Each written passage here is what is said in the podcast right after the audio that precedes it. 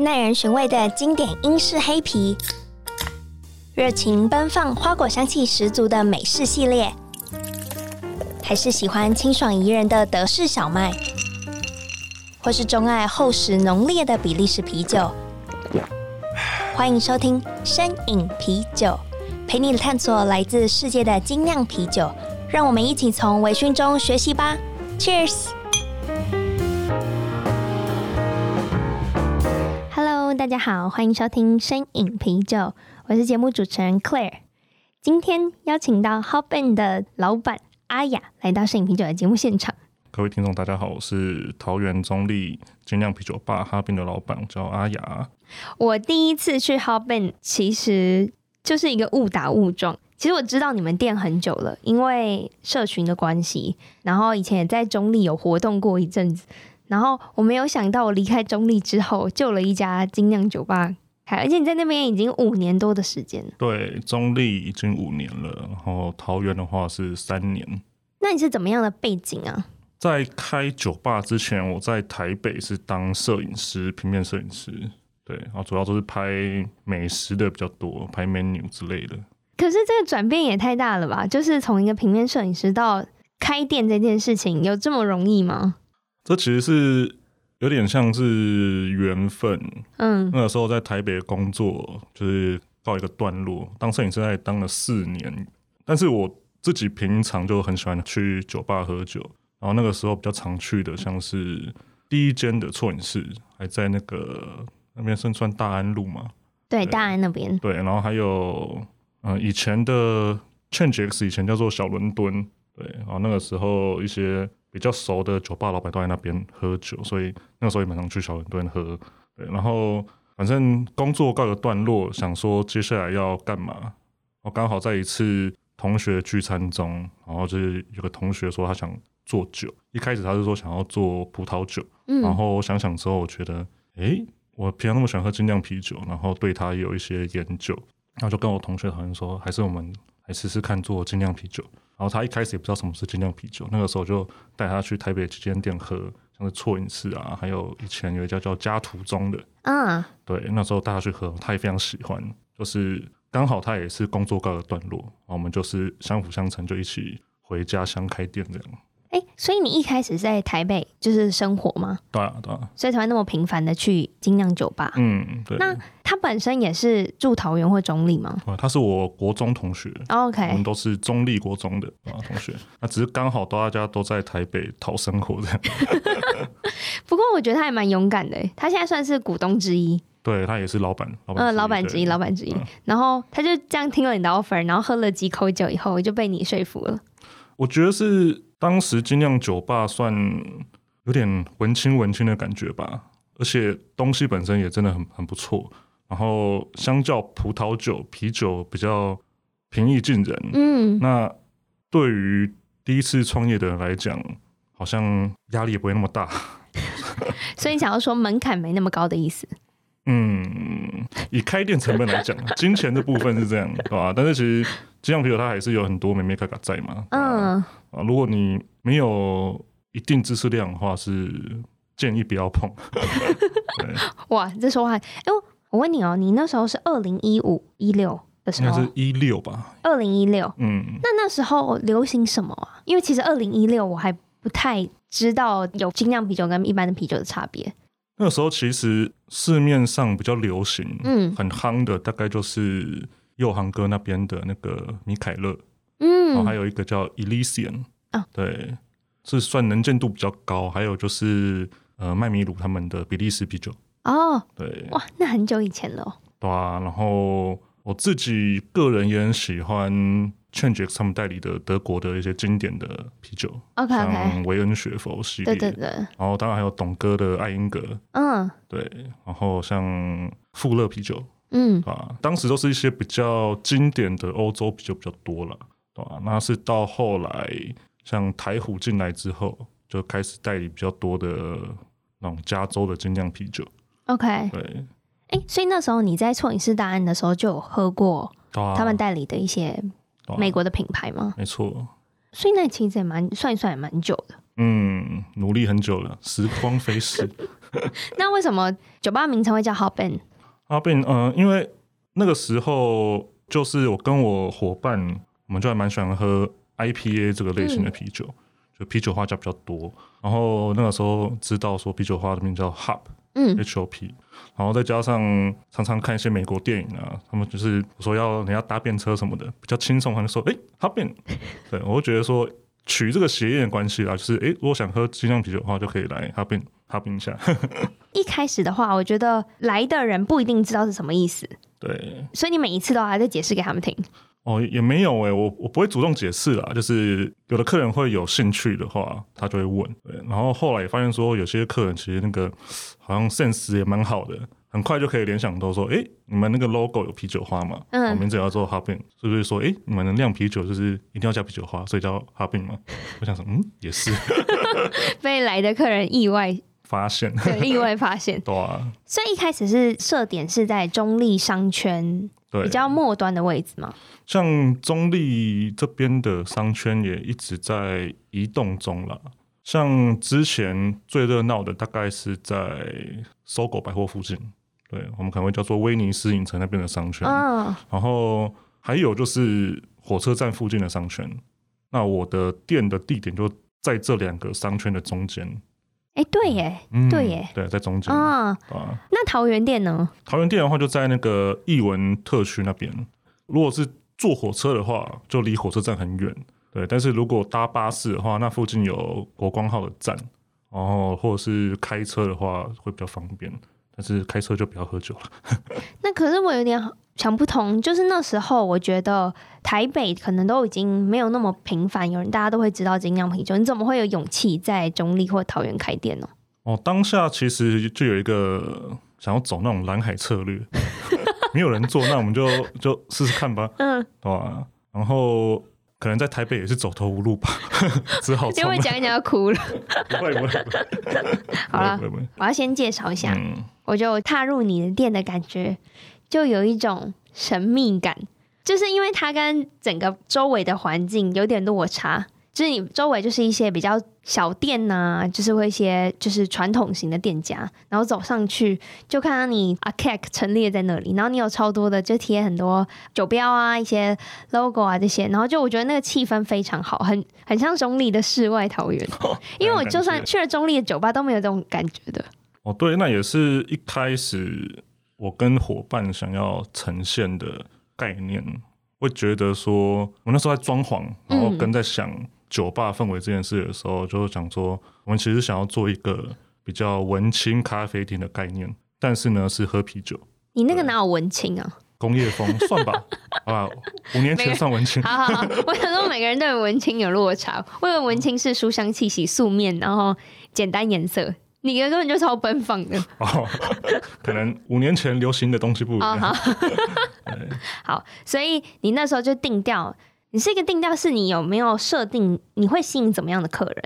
其实当初开店的时候，吸引怎样的客人，其实没有想太多了，嗯，大概只是会抓个年龄层，觉得可能是二十五到四十岁是我们主要做的客群，大概是上班族，然后也确实啦。真的，大部分客人都是上班族居多，大概三十到三十五岁左右。你说下班来喝一杯？对啊，下班来喝酒的。那天我去你店的时候，就是西装笔挺的日本老先生，哦，对啊，是那个类型的。像中立客群就很多，很好玩。我说跟台北比起来的话，台北会比较多观光客。哦，那中立的话，因为有好几个工业区跟学校在那边，所以很多的外国客人都是。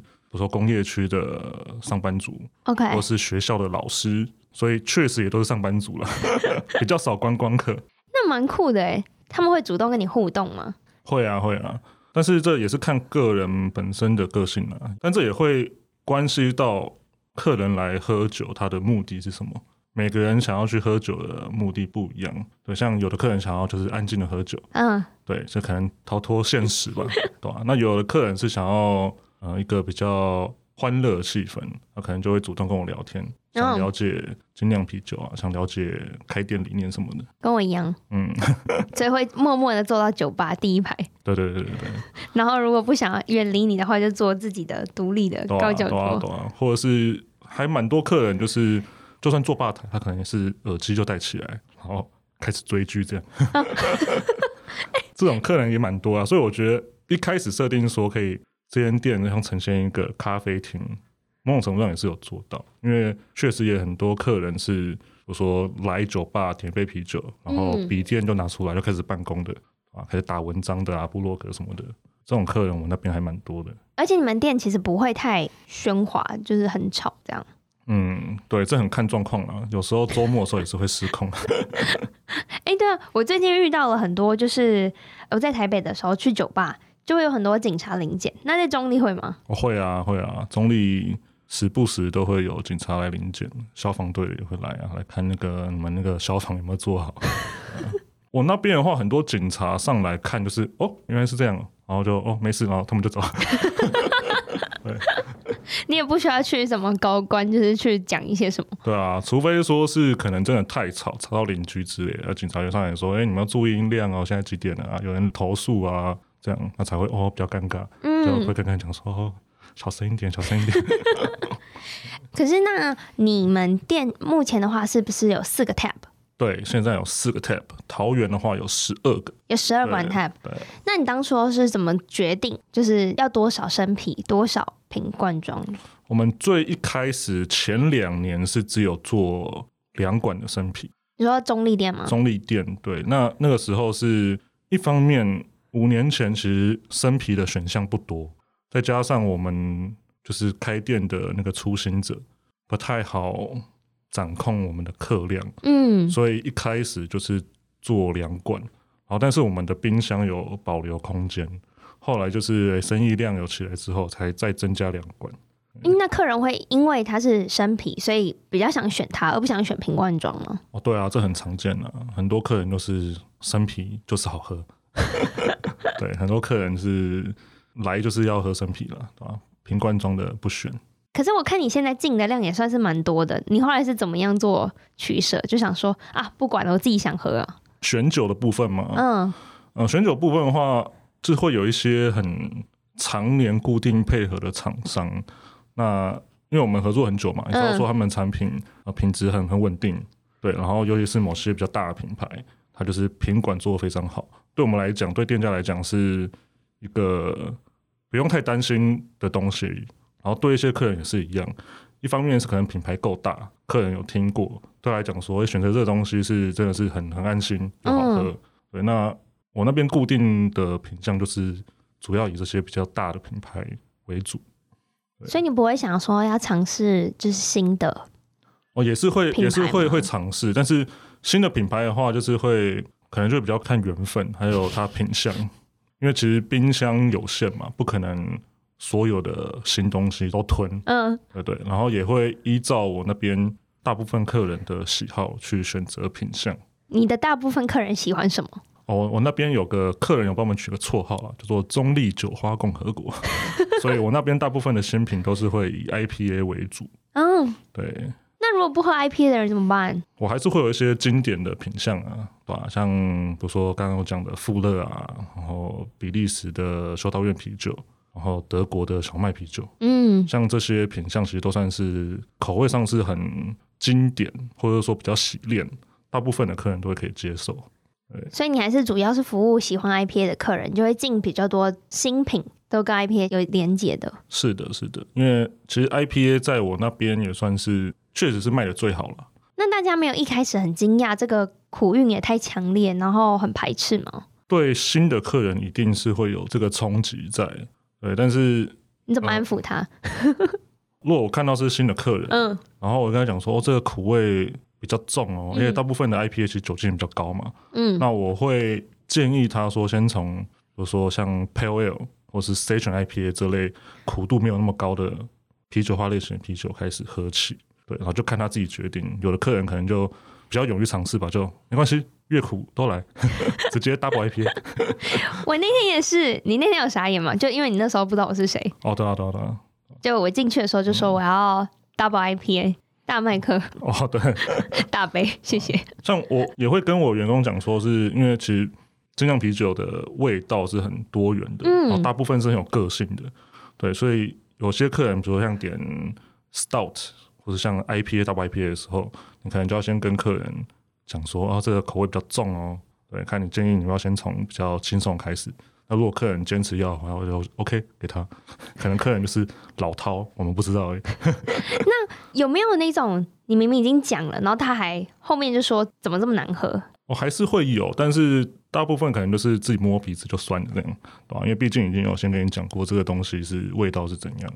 嗯、哦，他不会要求你说我要换什么之类的，顶多加冰块吧。而且你遇到这个的时候，你会怎么样？身为店主，你还是给他吗？哦，对啊，像加冰块这件事情，一开始前面一两年，我觉得会有一个坚持，说就是啊，喝精酿就是不要加冰块。但是做久了之后，会发现说，客人他来我这间店，嗯，喝酒，每个人的目的不同。就像我刚刚讲，有人只是想要逃脱现实，然后就好好追个剧、打个文章，嗯，那他就喜欢这个氛围嘛。那至于他手上喝什么酒，就不是那么重要。哦，对，他也不会很在意说，比如说喝啤酒的传统是什么啊，历史是什么，对吧？给他酒就对。对，后来我也觉得说，你叫不叫这冰块，确实也是一个不用那么坚持啦。对，那我会跟客人讲说，其实就是喝这样啤酒啊，加冰块的话会冲淡它的味道。但是后来觉得说，嗯，也许口味每个人个人嘛，也许他就觉得太重，要加冰块，嗯、或者说真的是冷掉了，他不喜欢冷掉的啤酒，就给他。这个事情本身就没有对错嘛。那冰杯呢？哦，冰杯的话，我中立店是有附上冰杯。嗯，对。那简单讲，就其实希望是可以让啤酒保持冰的状态比较久。OK，因为听你这样讲，你其实对啤酒 serve 这件事，曾经有一段也是。有坚持过，嗯，但是随着时间推移，后来就觉得说加不加冰块这个事情好像也没有对错啊。应该说这件事情没有正确，嗯嗯，没有，对对，没有正确。就像很多人会讨论说啤酒泡泡要到多少才是，嗯，但就是你研究之后会发现说这个其实也没有正确或不正确。那你一开始是怎么样接触？就是除了喜欢喝之外。要很琢磨这些知识，你是自己去研读吗？还是上课？我都是自己研读啊，摸索出来的。自己摸索，然后买了大量的书啊，然后再加上网络的资讯也很多，然后再加上就是不停的喝，不停的喝。哎、欸，那训练员工也是一样，用一样的准则吗？对啊，不过我现在训练员工的话，我也不会那么着重在啤酒知识这部分，对，因为。我也希望员工是自己喜欢这个东西，对，你喜欢的话，自己自然会去研究嘛，去讨论。因为我觉得，如果你是用逼迫他去记这些东西的话，其实跟客人讲的时候会觉得很很死板啊，生硬，对对，很生硬。然后我觉得有时候客人喜欢这间店，或者喜欢你这个 bartender，有时候是你讲的东西是很有趣，对，然后很生动。然后觉得你没有在胡乱他，觉得你不是用背的这样，那客人就是会会很放松嘛，然后也会很相信你的知识跟你的专业。可是像你刚刚有说，你桃园有十二馆，那比如说每天都会推陈出新，怎么样很短时间之内让就是员工去消化这些东西？因为还是需要讲得出一些内容啊。呃，这部分的话，我觉得运气蛮好的，就是说运气。对，这是运气啊！找员工是运气，嗯、啊，运气蛮好的。是目前找的员工都是有精酿啤酒的资历的哦，对，他本身就已经懂，对吧？啊，甚至是桃园店的员工很多是我们的客人，对，然后后来才进去做这样，嗯。喝一喝就觉得，我还是跟他每天共处好了。对对，就是他们对这东西本身就有兴趣了，嗯，所以所以说在训练方面就就很轻松。嗯，那这五年来，你有没有没有觉得什么时刻就是真的很难？你就觉得啊，怎么家电跟我当初想的，就是比较轻松啊？怎么有一点就是冲击隔阂了？哦，刚开店的时候就一定会很辛苦嘛。嗯，哇，有时候就真的整天都没人啊。那个时候就会很，比如说开店前觉得说，哎，这边应该生意要很好才对，结果怎么就是稀稀落落的，前面有那个落叶飘过的寒风。刚开店的时候就是可能苦撑啊，半年一年的时候，我每天就是可能每个月看那个报表就觉得啊，好惨啊。对，那个时候是真的是比较难过了，甚至还有有遇到客人来就是给你洗脸的。之前桃园刚开的时候就遇到一个客人，哦、他可能也喝的有点醉了，OK，所以他就讲说：“哎、欸，老板，我们这边酒又那么贵，然后又没有卖串烧，你们又没没陪酒，那、啊、你这样撑不了多久了？哎，三十万我帮你顶下来。”当下就 又震惊又难过又有点生气，不知道怎么办。他居然还给你个 offer，对，那个 offer 三十万顶下来这样。哦，就是那时候到底是看好还是看衰？后来就当笑话笑笑了。嗯，然，后来毕竟桃园店有撑住嘛，对吧？三年也过去了。哦，所以桃园店是在中立两年之后才开的。对，两年之后才开的。哎，对啊，你刚刚是提到这个价钱的部分，我自己觉得中立跟桃园的消费力，就是对于酒这一块，应该还是偏价格会比较低一些。就可能在台北比较习惯，就你一杯调酒就三四百，然后啤酒。啊，两百多三百，你也是觉得嗯蛮合理的，嗯，那你是怎么去调是？因为我看你们的你的售价其实跟台北差不多的。哦，这个道理很简单嘛，就是酒商并不会因为你你在中立，我就给你比较低的成本，对 不对？老板要哭，对啊，所以大家的进货成本都一定差不多，嗯，那剩下可能就是说装潢成本、房租成本，对吧？那自己每家店。售价怎么抓，老板自己很清楚，因为我的成本在哪边，嗯，对，所以售价上就是会落在差不多的地方，对吧？可能就是正负个五十块。那怎么样跟客人沟通？一开始跟客人沟通的价钱是沟通蛮久了，对，一开始 每天都在沟通，对，就是客人会觉得说啊，这啤酒怎么会那么贵，两百两百五，那我也只能跟他讲说，就是。这个啤酒不是说你在外面 seven 就是那种三十五块五十块买得到的东西，对，那是它少量酿造，然后又是少量进货，成本一定会比较高，但是可以保证这个东西跟在外面喝的不一样。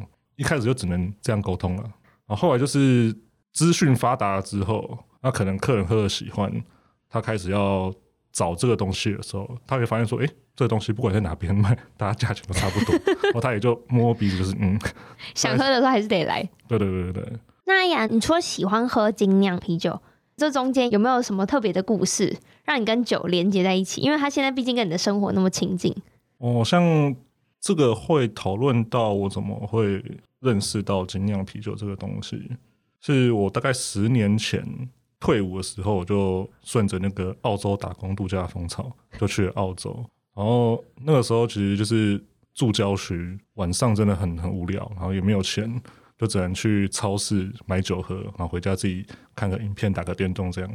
然后刚进去那个超市的时候就吓到，哇，他们卖卖酒的地方真的非常惊人，就随便一个那个超市卖酒部门就很像一家全联这样。我以为是那个冰箱的啤酒柜，我那时候我家旁边的那个啤酒柜可能有八门的冰箱，里面全部都是啤酒。然后他们又有那种折扣，是你一次带一手六支，就给你八折这样。然后那个时候就升起一个无聊想法，我可不可以在这个澳洲打工这一年，把这八个冰箱的所有啤酒都喝过一轮？但是当时就是无聊，就觉得就是乱买乱喝。嗯。那打工度假结束之后回到台湾，就来台北工作嘛。嗯。那个时候就是回台湾就发现说，哎，这个超市或是。便利超商啤酒选择真的很少，就不外乎那些知名的大品牌啊，海尼根啊、百威这些。然后怎么喝都觉得很无趣，就没有像澳洲喝他们那种啤酒那种快感。后来才去上网找，说我那个时候在澳洲喝的东西到底什么？哦，也刚好那个时候有一一做记录，就是有拍照，把我当时在澳洲喝的所有啤酒都拍照拍起来，才去找说哦，原来上面有有什么拉格，有 IPA 这样，我才知道说原来啤酒那么多的类型。对，然后甚至那个时候。还没有精酿啤酒这个词，对，是后来才出现的。那个时候就是会觉得说，原来我们平常喝的啤酒就是像是德国的拉格这种，然后去了澳洲才知道，原来还有比较属于英国的、比利时的那种风格的啤酒。然后精酿啤酒这个词对我来讲呢，比较像是从美国人带起来的。就你后来是在比如说在台北喝的时候才听到这个词汇的？对对对，才知道说原来我在澳洲喝的酒。然后我在台湾想要找的味道，就是属于比较 ale 类型，嗯，比较英式风格的。像那个时候，除了喝像澳洲最常喝就是喝 pale ale 了，对。然后那时候我也喝到有一款黑啤酒，它的那种焦苦味，甚至有点咖啡巧克力味道的酒。那时候找哦，原来这个酒叫 Stout，然后还开始找啊哪边买得到，台湾哪边买得到。然后也运气很好，因为我那个时候我台北住的地方是在光复市场那边，那个时候我旁边就有一家澳洲餐厅，叫做乌鲁木鲁，它刚好就有进很多澳洲啤酒。那个时候我就去那边买，这样就是回家自己上网做功课才知道说哦，还有精酿啤酒这个东西。然后再慢慢去找，说台北哪边买得到这样。你跟我的我们虽然国家不同，可是我们的想法很雷同。我也是那时候去欧洲的时候，然后我就去酒吧，然后看到为什么就是二十几、三十几罐，为什么他们，我就觉得他们到底有什么不一样？我就觉得没有，我在这边我就是每一个每天会来这边喝一杯，我就真的每天就是像咖啡厅一样，我就去这边点了一杯，然后坐在一样的位置做自己的事情，然后。我也是觉得啊，他要这么有这么多类型，那我一定要记录下来。就是会设立一个小目标去达成啊，然后这个目标是又是很很容易达成的。对，你就觉得其实喝酒蛮轻松的，啊，而且一个人没什么压力，你就觉得来，然后你就觉得不做点什么，好像有一点就是对不起自己，就开始做记录。没错，没错。而且回来都会找。对啊，会想念那个味道嘛？就是后来喝那些拉格，就是少一味，就想要去找一些那种重口味的啤酒啊，也运气也很好啦。那个时候在台北就也刚好那个精酿啤酒风潮有正在起来，后来选择越来越多，越来越多。那你当时候除了你刚刚说的那些品牌，你有没有特别钟爱的？比如说那时候二零一六年，你最喜欢的牌子是什么？那个时候其实我真的还蛮喜欢那个 Elysian 的酒，因为那个时候它的。选择就真的是很多，记得有比如说像 Men's Room 那种 Red Ale，然后还有像 Immortal，对我来讲 Immortal 算是比较清淡一点的 IPA，然后还有 Space Dust Double IPA，那个苦味就很强，然后还会有算是季节限定版的啦，那个是好像 Avatar，它是加那个茉莉花的 IPA，对，然后还有龙之牙 Stout，那个是它是那个燕麦的 Stout，所以那个时候 Elysian 这家品牌一排出来的时候。我觉得东西是很丰富，因为每一款酒都真的很好喝。我那时候还有一个叫 Loser 的，看到名字也就觉得非常酷炫。一开始真的是被他们的包装然后口味给吸引。嗯，那个时候算是最齐全的美式的啤酒厂了。这个我也听过，可是我我自己没有实际喝过。而且你喝到好喝的，你就应该很想要跟你的朋友们介绍吧？对啊，对啊，会啊。那他们能接受吗？这很因人而异的，通常都有啦有啦，合那个合伙人有接受，其他人就没接受。我那个时候合伙人一开始是，我很记得我们那个结缘的那一支酒是那个比利时的叫 Triple Camelliat，对，克麦利吧，它是一个三倍的金啤酒。嗯、那那支酒有趣的是，它用了大麦、燕麦跟小麦去酿造，哦，它酒精浓度很高，八点四帕，但是口感就是非常轻盈。但这轻盈中，它味道是很复杂的。对，那个时候，像这支酒也是我这边五年来一直都在卖的酒，因为它味道就真的是很洗练，然后又不会说无趣，就是一款大家都喝的很喜欢，然后又很容易醉的酒。重点是它价格也很亲民，嗯，亲民。然后，但是我在喝 IPA 之前，我自己有一段时间非常喜欢德国的小麦啤酒，会是。对，我记得那个时候错饮室没有啊，错饮室就是卖美式的酒比较多。然后我那个时候都会去小伦敦找那个小齐哥，叫小齐哥帮我订那个 Change X 的 维恩学佛。我那个时候还有一家叫 Paulaner 吗？还是 HB？、嗯、不是不是，那个时候是好像叫威腾堡，他们现在好像已经没有代理。那时候我很喜欢威腾堡的那个德式小麦。我有时候都会叫那个小齐哥帮我订。你说订一箱回家喝？没有没有订那么多啊，就是帮我加钱订，那我可以喝就好。就是从你刚刚介绍酒的方式，我就觉得非常的吸引人。还有那天也有感受到。那你觉得透过这些介绍，客人有比较就是愿意去更深入了解精酿啤酒的知识吗？还是大家还是纯粹以好喝、轻松喝为主？有没有客人被你这样洗洗到就是变成就是非常爱？哦，应该是会有啦，对，但是我可能现在记不得。有啊，那天一对夫妻，他们感觉超专业。哦，看棒球的夫妻吗？对对对对对，哦、对对，但是他们是本身就是很爱喝的人呐、啊，对对对，就是那种我不用自己去洗它，他们会来洗我。他们会说：“哎、欸，你为什么还没有醒酒？”哎呀，对对对对，他说：“Do your job。”他说：“现在货柜大塞车吗？”忍忍忍忍。那从二零二零到现在，有因为疫情的关系，就是你刚刚说的酒又比较少嘛？对啊。对啊，那客人呢？客人会因为这样子就不来酒吧？像我那边的情况就是。去年应该是二三月的时候，就真的很惨。那时候人心惶惶嘛，嗯，所以大家就比较不敢出来喝酒。但是记得是四五月有零确诊出现的时候，就有有一波那个报复性消费。对，然后后来就是比较稳。那直到的到今年，今年应该好像也是二三月，那时候部桃部桃事件的时候，欸、又是人心惶惶，大家不敢去桃园、中立那一带，对吧？应该说连。中立桃园人自己都不太敢出门了，所以那个时候也是又业绩又下滑，对，然后但是到好像农历年的时候又危机解除，然后又有一波报复性消费，这样大家就是会忍耐忍耐忍耐，然后 哦危机解除了就该喝酒喽。老板会不会来不及上酒？不会不会不会。那我觉得你心脏也要够大颗哎。运气比较好的是说，就是台湾算是控制的不错了，嗯，对吧？大概就是会。闷个一两个月，然后后面又会回来这样。可是 on tap 的酒能撑那么久吗？on tap 还好，我中立那边是只有四馆嘛，嗯，对吧？因为也不是说完全没人，就是慢慢的、慢慢的还是会把它消化掉，或是自己把它喝掉。我没有那么厉害，对吧？好，那你们店除了精酿啤酒之外，其实有卖清酒。对对对，那清酒也是我个人很喜欢喝的一个酒类了。一开始没有吧？中立店一开始没有，然后但桃园店那个时候一开始设计的时候就把清酒跟葡萄酒放进去，因为我另外的老板他自己是很喜欢喝葡萄酒，我刚刚有提到说就是他做精酿啤酒之前原本是想要做葡萄酒，做葡萄酒，嗯，那桃园店就有把这个东西纳进来，对，纳进来。那中立店是因为去年我们的食材的厂商它的送货规则有改变。以前比如说像我们薯条、炸鸡啊，可以一包一包叫，嗯，然后从去年开始，它就是改成一定要整箱整箱叫。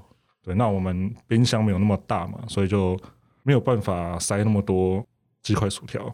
对，那后来我们就是把一些食物的品相删减掉，然后冰箱就有空出一些空间出来。那我想说，嗯，那就来。来卖清酒，这个理由居然是因为别人进货规则改变。如果照着厂商或者跑的话，我们就塞不下那么多东西。对啊，那到所以就是只好删减品相，嗯，然后又有多一些空间出来，然后再加上我自己又很喜欢喝清酒，然后就试试看这样推广一下。那中间会有冲突吗？会因为你清酒有了清酒这个品相之后，就是喝精酿的人就会被拉拢过去，就说哦，那我今天来喝清酒好了。哦，是不会耶，那只是说客人会越来越醉这样。客人有没有想说，嗯，今天大概喝三杯啤酒吧，怎么变成两杯啤酒加在一支清酒？然后客人客人会抱怨说，哎、欸，都存不到钱，钱都拿来缴费了。这个获利模式很好，很成功。没错，因为大家不是叫一杯，大家后来会叫一瓶。啊，喝起来。那除了喝酒呢？你平常有什么休闲娱乐？平常的话，像我出去玩都很喜欢，就是白天补咖啡，晚上补酒精这样子的行程。对，然后我跟那个台南的雄霸就是车友，嗯、对我自己也蛮喜欢休闲的时候就是骑重机。还有吗？其他的应该就是跟大部分人差不多吧，啊，就是追追剧啊，看 Netflix 看电影这样，轻松休闲的。我不要逼你。那桃园跟中立的客群有差异吗？桃园店的客群会比较偏年轻一点，可能都是我觉得可能是落在三十以内哦。三十以内，大部分桃园客群会比较年轻化一点，因为艺文特区那那一代的关系吗？啊，这详细的你也不知道。对，因为我们一开始。以为说伊文特区那边，因为那边算是桃园数一数二贵的地段，嗯，对，就是豪宅比较多，嗯，所以我们一开始以为说可能客群可能会稍微比较偏年长一点，所以才有设定像葡萄酒、清酒这种比较高单价的酒款。但是后来实际做起来，都是年轻人比较多，可能从大学生到三十岁左右的年轻上班族为主。所以跟自己的老板一开始的预设值有落差。对，桃园店就比较有落差。不过也好了，反正不管怎么样的客群，大家也都是来这边。哇，就是喝酒嘛，没错，有找到客人有自己找到喜欢的东西就好了。嗯，那我想要帮听众问，如果听到这一集浩斌的访谈，老板有没有提供什么听众优惠？哇，以酒的部分来讲的话，因为我们其实一直以来都有做 Happy Hour 跟外带的折扣，所以折扣的话是比较难。但是如果是听众的话，因为我们自己还有出周边，出杯子跟 T 恤。如果是听众的话，哦，对我们周边有兴趣的话，周边可以提供个八折的优惠。好，可以，可以，可以，可以，可以，不要凹你酒。酒的话，就其实就是啊，Happy Hour 来嘛。我觉得 Happy Hour 已经很划算了。哦啊，已经对啊，很划算了。老板刚刚说到进货成本，我也听到，我也听到。好了，今天谢谢那个阿雅来到摄影啤酒的节目现场，然后这集节目也是由 ABV Bar and Kitchen 赞助播出。那我们节目就到这喽。好，感谢，拜拜。拜拜。